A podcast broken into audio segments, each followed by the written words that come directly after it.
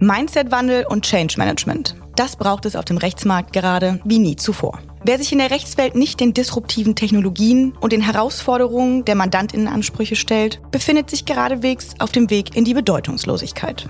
Die Legal Delivery, also die Überbringung rechtlicher Angebote, verändert sich. Daneben führen Blockchain und KI zu massiven Veränderungen.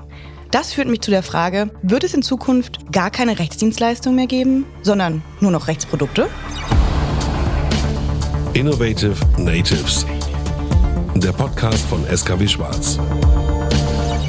Ich freue mich heute besonders auf diese Folge, denn ich habe zwei sehr Legal Tech-affine Personen eingeladen.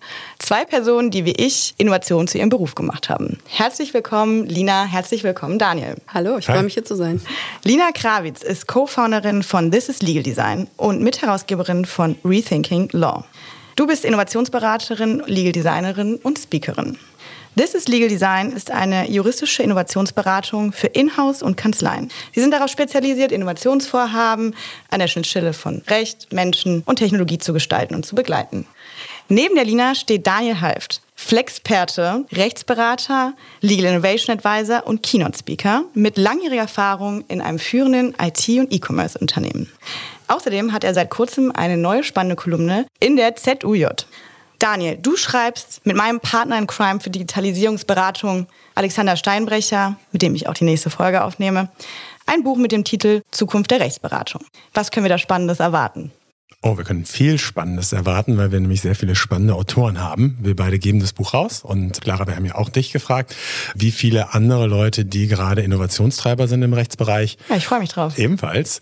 Und da werden viele zusammenkommen aus ganz unterschiedlichen Bereichen. Also Rechtsberatung ist ja ein, ein großes Feld. Das heißt, wir haben Anwälte und Anwältinnen, wir haben Menschen aus Rechtsabteilungen und wir haben eben auch die Rechtsdienstleister und die Wissenschaft dabei. Und die große Frage, das große Thema, was über dem Buch steht, ist eben, wie wird sich Rechtsberatung jetzt in den nächsten Jahren verändern und wie sieht die Rechtsberatung in der Zukunft dann aus, weil es eben darum geht, dass wir in diesem Feld uns darauf vorbereiten können. Und dazu möchten wir einen Beitrag leisten in diesem Buch. Ja, da freue ich mich sehr drauf und passt ja auch perfekt zu unserer Aufnahme heute. Lina, an dich habe ich gleich mal die erste Frage Richtung Mindset. Ihr fokussiert euch ja oder habt einen wichtigen Aspekt im Bereich New Work and Culture. Was würdest du sagen, muss sich in diesem Bereich am meisten jetzt verändern oder was passiert da gerade?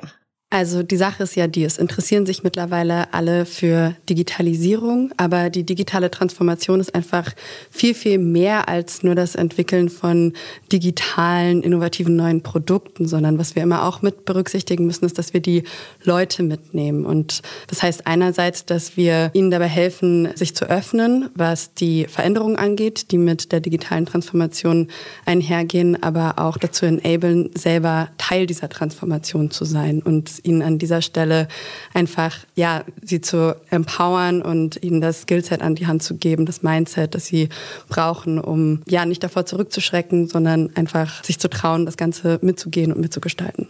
Was sind denn, Daniel, für dich die wichtigsten Schritte? Nicht jetzt im Prozess des Changes, sondern wirklich auf den Mindset-Wandel? Mhm. Also erstmal, ich muss Lina total zustimmen. Das ist mehr. Legal Tech, Digitalisierung im Rechtsbereich ist viel mehr als nur das nächste Tool, das nächste Produkt. Und ähm, was ich immer sage, es ist so simpel wie überraschend. Ähm, das Wichtigste ist Anfang. Ja, also wir Juristen, wir tendieren dazu, alles 100 Prozent zu wollen und erstmal alles zu planen, bevor es dann losgeht, weil wir dürfen ja keinen Fehler machen.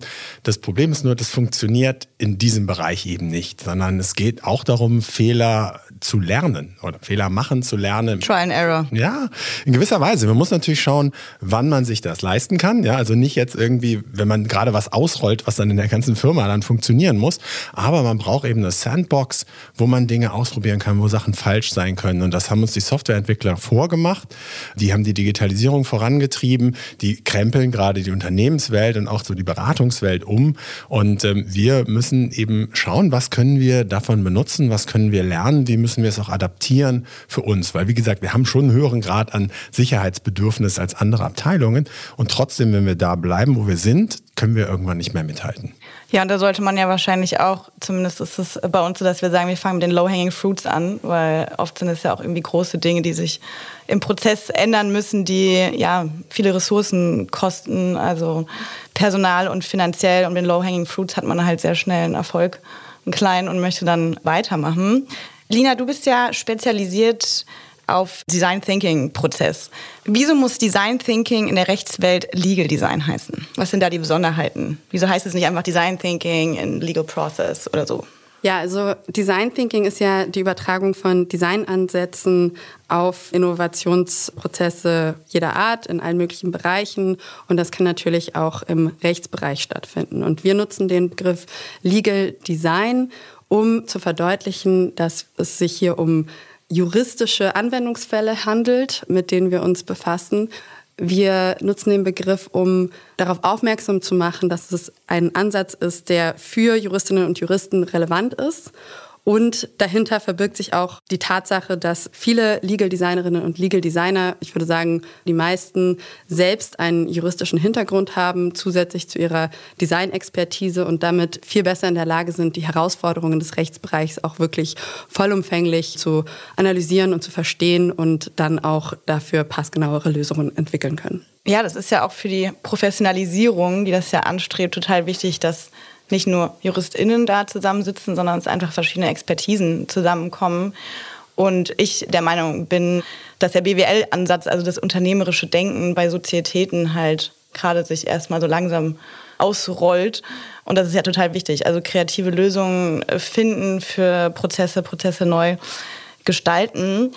Da habe ich auch gleich mal eine Frage. Was denkt ihr denn, wer ist ja, mehr bereit, eine Bedarfsanalyse oder überhaupt einen Change einzuführen? Sind es Rechtsabteilungen oder Kanzleien?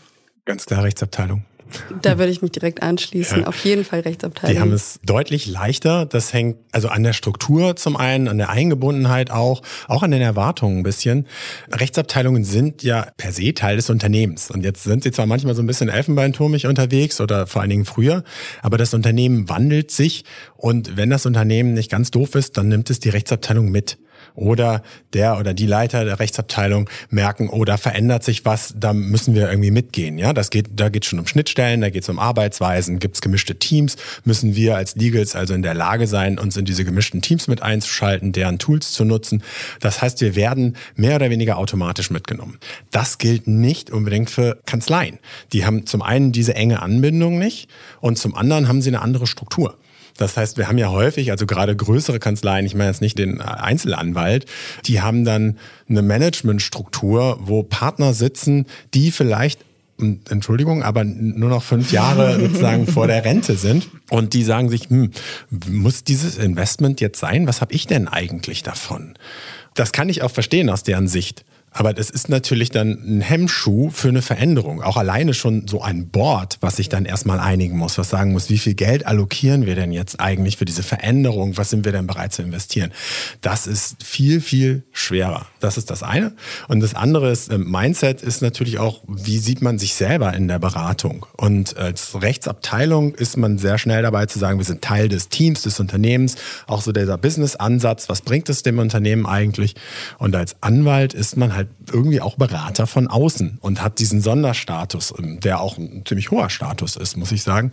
Und da kann man sich auch schnell drauf ausruhen. Und ich glaube, dass viele Anwälte gerade so sehr zufrieden sind mit dem, wie es so läuft und noch nicht verstanden haben, dass sie jetzt anfangen müssen, sich zu verändern, zu lernen in der Zusammenarbeit mit Rechtsabteilungen, aber auch innerhalb der Kanzlei neue Strukturen aufbauen. Was ist beispielsweise mit Knowledge Management? Ja, da sitzen häufig die Partner auf ihrem Wissen, auf ihren Verträgen und sind nicht bereit, nicht mal innerhalb der Kanzlei das weiterzugeben. Und das ist natürlich total ineffizient, weil die Digitalisierung heute eben ermöglicht, Templates zu erstellen, auf die alle zugreifen können, die weiterzuentwickeln. Und das ist ein Schatz, den können die Rechtsabteilungen momentan viel besser heben als die Kanzleien. Ja, das Know-how-Management-Problematik würde ich gleich gerne nochmal im Zusammenhang mit KI zurückkommen, weil das mhm. nochmal wirklich ganz neue Welten meiner Ansicht nach eröffnet. Ich habe noch ähm, eine Frage und zwar, ich denke, wir sind uns alle einig, dass Billables einfach keine Zukunft mehr haben werden. Aber wie stellt man das denn um? Habt ihr da konkrete Ideen? Wie kann man denn zu einer Kanzlei hingehen und sagen, ja, also in zehn Jahren macht es keinen Sinn mehr, Billables zu haben oder vielleicht auch in fünf Jahren schon oder kürzerer Zeit, wer weiß, wie schnell KI alles aufholen wird. Aber wie macht man das denn jetzt? Also ich glaube, dass es auf jeden Fall helfen kann, das einfach mal knallhart vorzurechnen und zu demonstrieren, wie man zum Beispiel durch Pauschalpreise für klar umrissene, zeitlich bezifferbare Dienstleistungen, Produkte, die man bereitstellt, also was man da dran verdienen kann und auch dann nochmal auf die ja, immer weiter sinkende Bereitschaft aufmerksam zu machen von Seiten der Mandantschaft für Zeit zu bezahlen. Also letztendlich muss es darum gehen, was ist der Mehrwert, den wir liefern und wie können wir den beziffern. Und das kann dann teilweise auch bedeuten, dass Dienstleistungen und Produkte, die möglicherweise relativ wenig Zeit kosten, dann auch höher bepreist werden können, weil der Mehrwert für die Mandantschaft entsprechend hoch ist. Ich kann Dina da nur zustimmen. Also der Druck von Seiten der Mandantschaft wird steigen. Einmal in der direkten Ansprache an die Kanzlei, aber eben auch durch Dienstleister. Also wenn ich gewisse Dienstleistungen, die automatisiert ist, also andere Rechtsdienstleister sozusagen, wenn ich die auch woanders bekomme, dann gehe ich dafür eben nicht mehr zur Kanzlei, wenn die mir das nicht auch bieten können. Also ich gehe natürlich lieber zu meinem Vertrauensanwalt, aber der muss dann auch alles aus einer Hand haben. Wenn er das nicht mehr hat, dann baue ich mir ein Portfolio auf. Für diese Dienstleistung gehe ich dahin, für diese gehe ich dahin. Und gerade so Dinge, wofür man Templates hat, da kann man ja auch ganz gut verdienen. Ich glaube auch, dass das bislang schon ganz gut funktioniert hat, dass Kanzleien halt Stunden abrechnen für Templates, die sie eigentlich in der Schublade haben, die jemand anders mal erstellt hat. Und das wird jetzt viel transparenter. Das können eben auch andere bieten. Und deswegen muss sich das Preismodell ändern. Ich glaube nicht, dass man sofort sofort alle Billables abschafft, aber man muss ein, eher eine Menükarte haben. Ja, also so diese Dienstleistungen, also Anmeldung einer, ganz simples Beispiel, Anmeldung einer GmbH oder sowas, das kostet bei uns halt pauschal so und so viel. Wenn es jetzt im komplexen M&A-Prozess geht, da sind wir dann vielleicht doch noch bei Billables, weil sich das auch schwer überschauen lässt. Und da müssen einfach Kanzleien zukünftig mehr differenzieren. Also was können wir automatisiert anbieten und dafür einen Pauschalpreis nehmen? Wo können wir ganz gut überblicken, wie viel Arbeit Arbeit kostet uns das und wo können wir es nicht? Und da sehe ich noch eine kleine Zukunft für Billables. Sehr spannend. Ich würde gerne mit euch über KI reden. KI beschäftigt uns alle sehr in den letzten Wochen, umso mehr seit ChatGPT vor draußen ist. Wir haben ja auch einen Hackathon dazu gemacht. Und ich bin davon überzeugt, dass die aller, allermeisten Berufe von KI übernommen werden. Es ist eine Veränderung geben wird und auch der Beruf des Anwalts und der Anwältin sich komplett verändern muss, dass es viel mehr zu einem Expertinnen Wissen kommen muss, als so wie es jetzt ist. Es wird jetzt nicht mal eine Kanzlei geben, wo halt Ratio ist, es gibt irgendwie 90 Prozent Anwälte und Anwältinnen und 10 Prozent Administration zum Beispiel. Ich glaube, dass sich das halt komplett ändern wird und komplette Rechtsbereiche einfach nicht mehr von einem Anwalt oder einer Anwältin betrieben wird. Und manchmal habe ich das Gefühl, gerade auch in dem Job, den ich tue, dass ich denke, dieser Transformationswandel, in dem wir jetzt alle total drin sind, gibt es quasi Schritte in der Digitalisierung, die jetzt übersprungen werden, weil die KI kommt und was wird, denkt ihr als erstes ersetzt? Ich glaube, wenn ich kurz darf, es werden keine Schritte übersprungen. Was vielleicht übersprungen wird, sind so spezielle Legal Tech-Anwendungen. Ja, genau das meine ich ja. Ah, ja. ja. ja. das ja, weil sowas wie ChatGPT von OpenAI und so, diese allgemeinen Tools, die muss man dann nur noch trainieren. Das wird aber passieren müssen. Also sie werden für den Rechtsbereich trainiert werden müssen. Das ist die Frage, wer stellt sich dafür auf? Sind es die Verlage beispielsweise, die ja das Wissen haben, aber noch zögerlich sind? Wen es als erstes betreffen wird, das habe ich bei vielen Gesprächen mit Kanzleien festgestellt, ist, das sind die wissenschaftlichen Mitarbeiter beispielsweise oder die Referendare. Mhm. Das sind ja die, die bislang Aufgaben gemacht haben, gerade so in der Vorbereitung, die die KI dann machen kann. Zusammenfassungen, Recherchen genau. etc. Und das Problem, ja. aber das Problem kommt jetzt. Das Problem ist nämlich, dass das ist ja auch Ausbildung. Also du machst diese Leute damit so schlau, dass sie dann nachher eben auch selber loslaufen können und Mandate übernehmen können. Und dieser Ausbildungsteil, der wird jetzt übersprungen, wenn die KI das ja macht. Und das ist ein großes Thema für viele Kanzleien. Wie kriegen wir eigentlich den Nachwuchs auf diesen Wissensstand, dass sie dann selbstständig mit Zuhilfenahme der KI eben als selbstständiger Anwalt, als Associate arbeiten können. Und da gibt es noch keine Lösung für. Man überlegt, ob man es ein bisschen macht wie bei den Piloten. Ja, also, dass man halt dann nochmal so einen Test äh, baut, so einen Simulator, wo du ein Jahr lang lernst, mit Zuhilfenahme der KI dann Mandate zu arbeiten. Ob das die Lösung sein wird, ich weiß es nicht. Die Ausbildung muss sich auch ändern.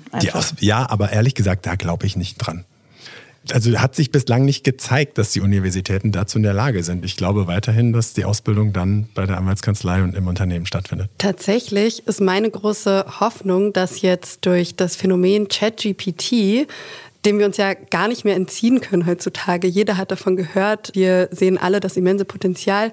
Meine Hoffnung ist, dass sich dadurch in der breiten Masse mal die Erkenntnis durchsetzt, dass es nicht mehr darum gehen kann, dass wir Wissen verkaufen, sondern wir darüber hinaus unsere Dienstleistungen, unsere Produkte ganz anders gestalten müssen, damit sie noch einen Mehrwert über das, was KI leisten kann, hinaus bieten. Und vielleicht ist das auch etwas, was sich dann auf die juristische Ausbildung hoffentlich auswirken wird. Ich verstehe deine Skepsis, Daniel, an der Stelle. Ich fühle die genauso, aber ChatGPT hat mir da auf jeden Fall nochmal Hoffnung gegeben, dass hier ein gewisser Druck entsteht, auch die juristische Ausbildung nochmal neu zu denken und dafür zu sorgen, dass wir uns nochmal viel genauer überlegen, welche Art von Juristinnen und Juristen brauchen wir in unserer Gesellschaft in Zukunft und wie können wir die juristische Ausbildung gestalten, dass diese Art von Juristin oder Jurist hervorgebracht wird. Und das wird mit der Art und Weise, wie wir das derzeit tun, nicht funktionieren. Ich weiß auch gar nicht, ob so eine Riesenlücke in dem Sinne entstehen muss, weil vielleicht muss es das gar nicht mehr geben. Vielleicht ist der Schwerpunkt mehr auf Prompt Engineering, was dann ja. alle Lawyers lernen müssen. Aber das musst du ja auch ähm, lernen. Genau, das muss man auch lernen. Also ich denke, die Ausbildung muss sich so drastisch verändern, wie sich der Beruf verändern wird. Also vielleicht ist es so ein bisschen ja, wir alle haben das auch gemerkt, dass die Pandemie, so schrecklich wie sie war, doch in der Digitalisierung, in der Transformation echt nochmal einen richtigen Putsch gegeben hat, so Not macht erfinderisch. Und so denke ich, wenn wir sagen, KI ist halt so wie die Erfindung von Elektrizität, wird das halt genauso sein. Also ich stelle mir vor, dass der Beruf der Anwalt oder der Anwältin, wie er jetzt ist, überhaupt gar nicht mehr so aussehen wird. Hm. Ja, also Prompt Engineering ist ein, ist ein gutes Stichwort. Also da müssen wir uns jetzt alle schlau machen und ich habe jetzt auch einen Kurs konzipiert für Anwälte. Wie kann ich eigentlich Prompt Engineering umsetzen? Nur ob das in der Uni dann auch bald ankommt, ist die große Frage. Ich meine, da werden Klausuren noch mit der Hand geschrieben. Ja, also an der Uni weiß ich jetzt gar nicht, aber das Staatsexamen. Staatsexamen ja. Es kommt das Online-Examen jetzt in Berlin. Genau, kommt, wird getestet und so weiter. Aber der nächste Schritt ist ja eigentlich, wie löse ich einen Fall unter Zuhilfenahme von künstlicher Intelligenz? Und das weiß ich nicht, wann das an der Uni gelehrt wird oder ob das dann die Repetitoren übernehmen oder ob man das eben dann in der Ausbildung in der Rechtsabteilung macht. Aber eben jedenfalls eins ist klar, die Berufsträger, die jetzt schon da sind, die müssen sich natürlich auch auf dieses Level holen. Und da reicht nicht das nächste Back-Online-Seminar, sondern da muss man wirklich dicke Beta bohren, weil so Prompt mhm. Engineering, mhm. die Ergebnisse, die eine KI ausspielt, sind nur so gut wie die Fragen, die du ihr gibst ja, oder die Vorgaben, die du ihr gibst. Und das müssen wir lernen. Und die Daten, die der KI genau. zugrunde liegen. Ja. Also deswegen auch wieder dieser Weg zum Expertinnentum. Je besser natürlich die Daten sind, die man halt einspielt, desto besser wird das Ergebnis halt sein. Und da kommen wir wieder zum Know-how-Management. Da müssen die Leute dann ihre Verträge teilen. Ich habe eine Frage an euch. Wir alle befinden uns in einem Beruf, in dem ja Psychologie eine Rolle spielt. Vertrauen, also so ganz klassisch würde man ja sagen, okay, man geht irgendwie zum Anwalt oder Anwältin, weil dieser Vertrauensaspekt da ist. Meiner Ansicht nach verschwindet der. Was denkt ihr dazu? Ich glaube das nicht. das Provokante Antwort. ich glaube, er wird sich verändern und das ist tatsächlich ein Thema, mit dem ich mich in der letzten mhm. Zeit viel auseinandergesetzt habe. Vertrauen ist wichtig, Verantwortungsübernahme, ja auch aus einem Unternehmen. Dann lässt man nochmal ein externes Gutachten erstellen und wenn die Anwälte sagen, ja, kann man machen, dann sagt man, okay, alles klar, dann riskieren wir es jetzt. Und diese Diskrepanz zwischen Distanz und Nähe nenne ich das mhm. immer. Also ne, man muss als Anwalt eine gewisse Distanz Distanz zum Thema haben, weil man irgendwie drüber schaut, weil da auch eben dieses Vertrauen ist, ah ja, wenn der Anwalt, wenn die Anwältin das sagt, dann können wir das so machen oder können es eben nicht machen, ist wichtig. Aber ich habe eben im Unternehmen auch gelernt, dass wir mehr in das Unternehmen reinwachsen müssen, dass wir eben in gemischten Expertenteams sitzen. Und da müssen wir die auch besser verstehen können, wir müssen uns besser ausdrücken können, wir müssen auf Augenhöhe mit denen reden. Und gleichzeitig müssen wir trotzdem die Autorität behalten, auch Verantwortung zu übernehmen und da auch ernst genommen zu werden, wenn wir sagen, so jetzt halt stopp. Wir sind, meine Auffassung, wir sind eben nicht nur ein Mitglied im Team, sondern mhm. wir sind durchaus ein Mitglied, was eine sehr gewichtige Stimme hat. Und bei aller, nennt mal Fraternisierung, müssen wir natürlich auch gucken, dass wir da gehört werden. Und diese Distanz und Nähe, dieses Äquivalent oder so, das, das muss sich jetzt neu austarieren, würde ich sagen. Aber ich meine das Vertrauen von MandantInnen zum Anwalt, zur Anwältin, jetzt nicht das Vertrauen. Also ich denke, dass es total wichtig wird, dass mehr Zusammenarbeit ist von ja, allen Menschen, die in Innovation arbeiten, mit puren Anwälten und Anwältinnen sowie mit IT-ExpertInnen.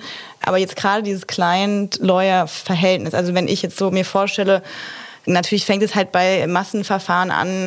Dann gebe ich irgendwie für meine Mietsenkung, gebe ich das dann irgendwie conny.de oder halt irgendwie MyFlightRides ja, im Dieselskandal haben wir das ja auch gesehen. Aber ich glaube, das wird ja immer mehr. Also was ist der Rechtsbereich jetzt abgesehen jetzt mal so von Familienrecht und Strafrecht? Wo braucht man denn da jetzt noch dieses Vertrauensverhältnis, wo man jetzt in ein Büro geht und dann sitzt da jemand hinter einem großen braunen Holzschreibtisch mit einer grünen Lampe drauf? Also vielleicht muss sich gerade dieses Bild von dem traditionellen mhm. Holzschreibtisch mit der grünen Lampe drauf verändern, ähm, weil ich davon ausgehe, dass das Vertrauen in die Anwaltschaft davon abhängen wird, wird, ähm, wie gut die Anwaltschaft oder wie einzelne Anwältinnen und Anwälte oder Kanzleien in der Lage sein werden, Technologie für sich zu nutzen auf eine Art und Weise, die auch der Mandantschaft zeigt, wir nutzen zum Beispiel KI als Hilfsmittel, um euch die bestmögliche Leistung zu erbringen. Und in dem Moment, in dem klar ist, dass es diese technischen Möglichkeiten gibt, aber eine Kanzlei davon keinen Gebrauch macht,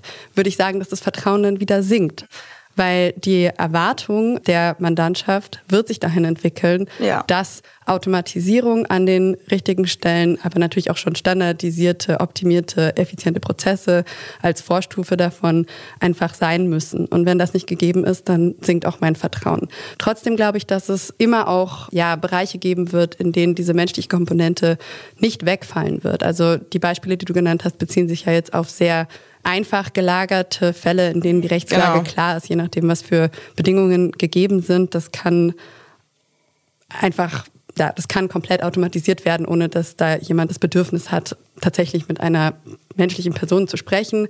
Aber sobald es etwas komplexer wird oder vielleicht auch etwas persönlichere Themen sind, ähm, Arbeitsrecht, mir wurde gekündigt, ich brauche jetzt jemanden, der mir auch sagt, hey, ich kümmere mich um dein Thema, es wird alles gut. Also wo diese menschliche Komponente dann auch notwendig ist, um jemandem ein gutes Gefühl zu geben. Das kann kein Avatar machen? Ja, ja die Frage, gute ob man Frage. das will. Können gute vielleicht. Frage. Aber ich glaube, an vielen Stellen wünschen wir uns auch die menschliche Nähe. Und ich sage auch immer, Nähe entsteht durch Nähe und an der Stelle sind wir nun mal Menschen und wünschen uns auch den Kontakt zu anderen Menschen. Wir sind soziale Wesen und eine Welt, die 100% vollautomatisiert ist, mag sehr convenient sein, aber vielleicht auch nicht das, was wir uns als Gesellschaft wünschen an jeder Stelle. Und das, was wir als Menschen brauchen. Mhm. Und ich kann mal ein Beispiel ja. geben. Ich bin vom Facebook-Datenleck betroffen mhm. ja, und ich habe da jetzt WBS beauftragt. Also Solmecke, der hat das automatisiert und so und äh, ich hätte es sogar selber machen können als Anwalt, aber da habe ich keine Lust drauf, mhm. sondern das ging relativ easy. Da gab es einen, einen, digitalen Onboarding-Prozess und dann habe ich die beauftragt, so dass die meine Rechte da wahrnehmen.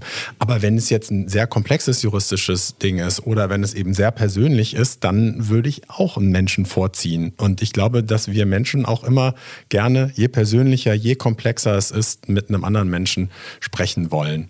Und gerade auch eben, damit unsere Befindlichkeiten richtig berücksichtigt sind und so. Das Wissen, das hat dann wahrscheinlich die KI. Also wo der Mensch sich das Wissen holt. Ich meine, ein Partner hat er jetzt auch Associates oder hat wissenschaftliche Mitarbeiter, die ihm die Informationen besorgen. Das wird dann zukünftig automatisiert funktionieren. Aber mit dem Partner wie gesagt, je wichtiger das Projekt für mich, desto mehr ist mir auch wichtig, dass ich weiter den Kontakt habe, der vielleicht nicht nötig wäre, also jetzt technisch nicht nötig, aber ich brauche es einfach fürs Herz.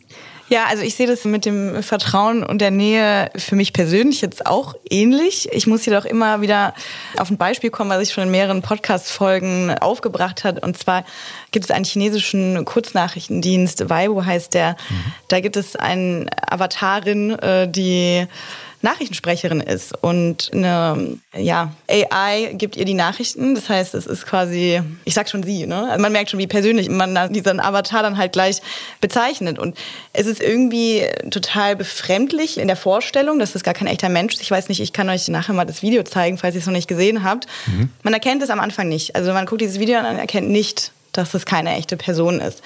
Und ich kann mir das auch noch nicht so ganz vorstellen, aber ich denke, irgendwann wird es so sein, dass es ganz normal ist, dass man den Fernseher anmacht oder Bildschirm oder Handy und die Nachrichten, die wir bekommen, sind von Avataren gesprochen. Und ich glaube, das Gleiche kann mit Beraterinnen sein. Also wir alle drei sind dann in weiß ich nicht, 20 Jahren gibt es nur ein Hologramm von uns.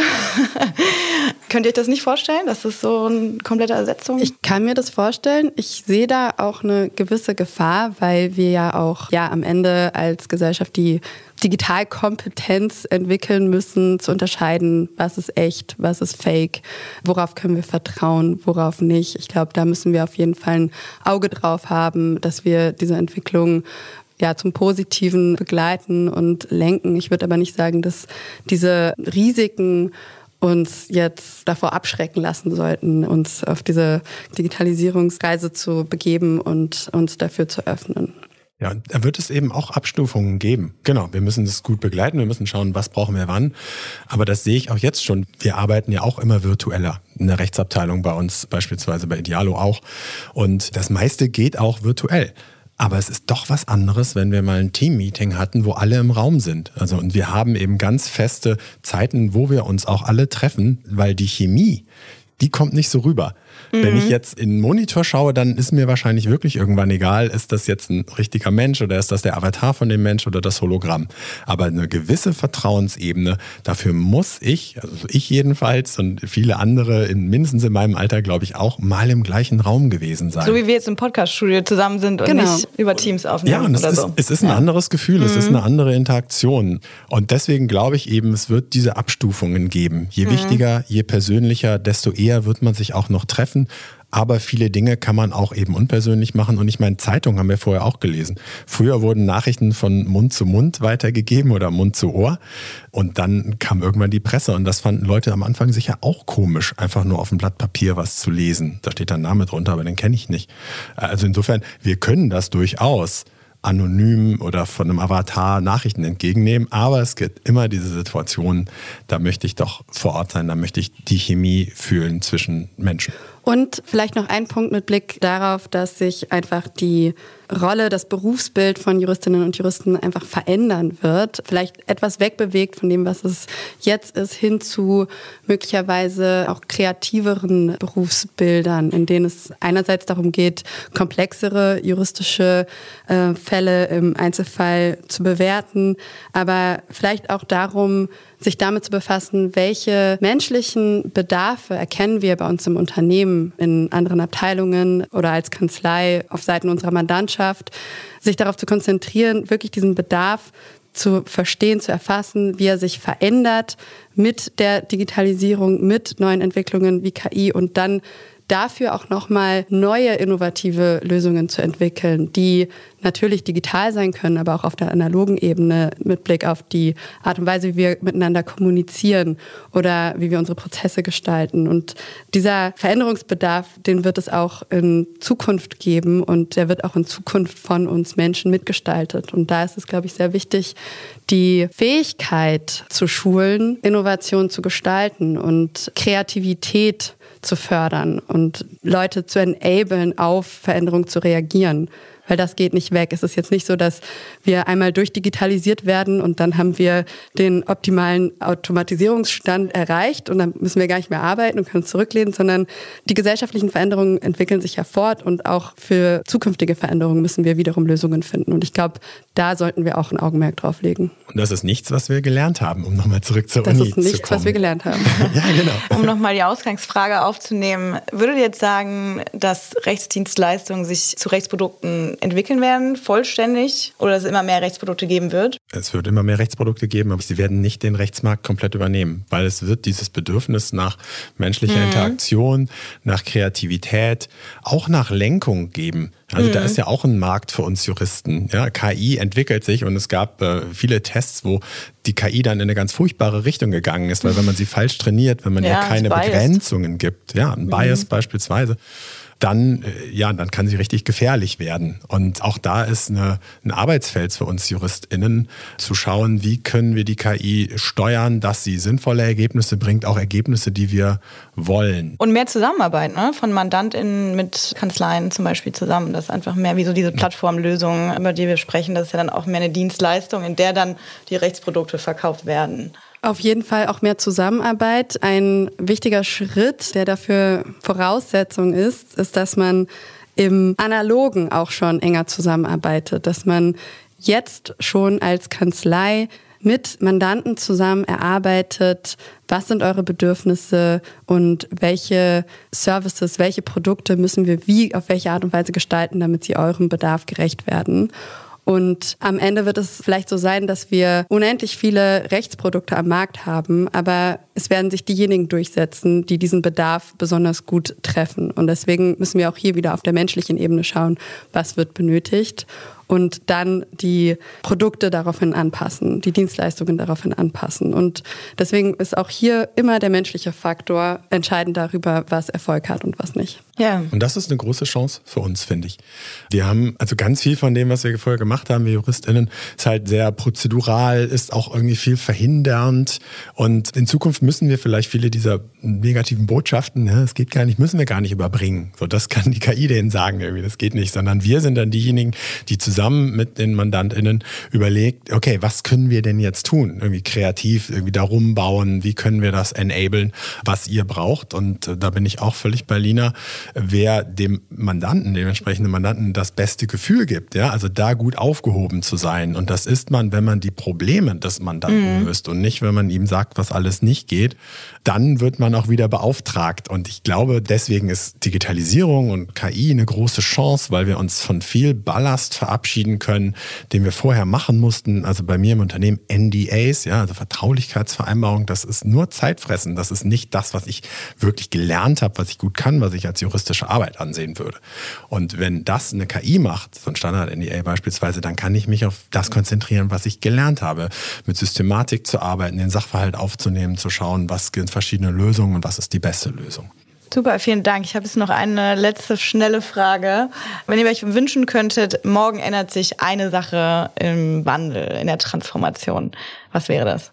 Ich würde mir wünschen, dass Juristinnen und Juristen verstärkt interdisziplinär mit anderen Expertinnen und Experten zusammenarbeiten, weil ich glaube, dass das der größte Hebel ist, um Innovation mehrwertstiftend zu gestalten und da große Fortschritte zu machen. Daran kann ich anknüpfen. Und dafür sollten Sie 20 Prozent Ihrer Arbeitszeit mindestens aufwenden, um andere Arbeitsfelder zu lernen, um andere Arbeitsweisen zu lernen. Wir sind immer noch als Juristen viel zu sehr im Alltagsgeschäft, viel zu sehr, was kann ich denn abrechnen, was ist billable. Wir müssen mehr zu einem Learning kommen, zu einem lebenslangen Lernen. Das müssen mhm. wir auch verstehen. Und das kostet einfach Zeit. Und die sollten ja. wir investieren. Da stimme ich euch zu. Es würde ja auch eigentlich den Beruf des Anwalts oder der Anwältin ja auch eigentlich noch viel spannender machen, weil es noch viel vielseitiger ist, wenn sich alle mit kreativen Lösungen nicht nur im Sachverhalt auseinandersetzen. Genau. Vielen lieben Dank, dass ihr heute ins Studio gekommen seid. Sehr gerne. Danke für die Einladung. Danke, klar. Innovative Natives. Der Podcast von SKW Schwarz.